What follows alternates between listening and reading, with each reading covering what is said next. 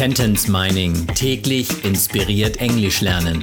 Der Podcast, der Satz für Satz eine englische Geschichte ergibt. Eine Produktion der Language Mining Company.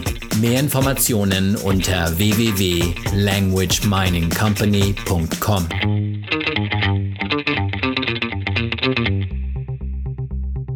Satz Nummer 48 aus der englischen Kurzgeschichte für Kinder. Jonah and the Kidnapper. Fortunately, the playground is empty, so he'll take you for sure, Cora said, looking at me and then hugged me.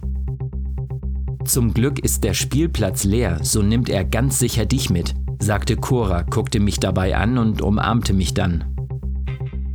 Zum Glück, fortunately, fortunately das sind fünf Silben. Nur die erste Silbe, for, hat drei Buchstaben, die anderen haben zwei. Zum Glück. Fortunately. Fortunately.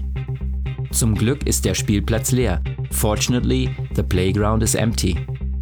So nimmt er ganz sicher dich mit. So he'll take you for sure.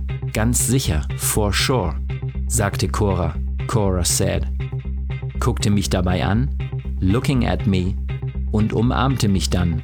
And then she hugged me. Umarmte mich, hugged me.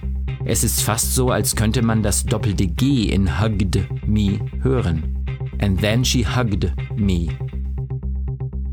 Fortunately, the playground is empty, so he'll take you for sure, Cora said, looking at me and then hugged me.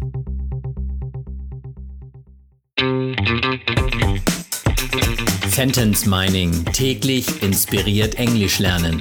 Der Podcast, der Satz für Satz eine englische Geschichte ergibt. Eine Produktion der Language Mining Company.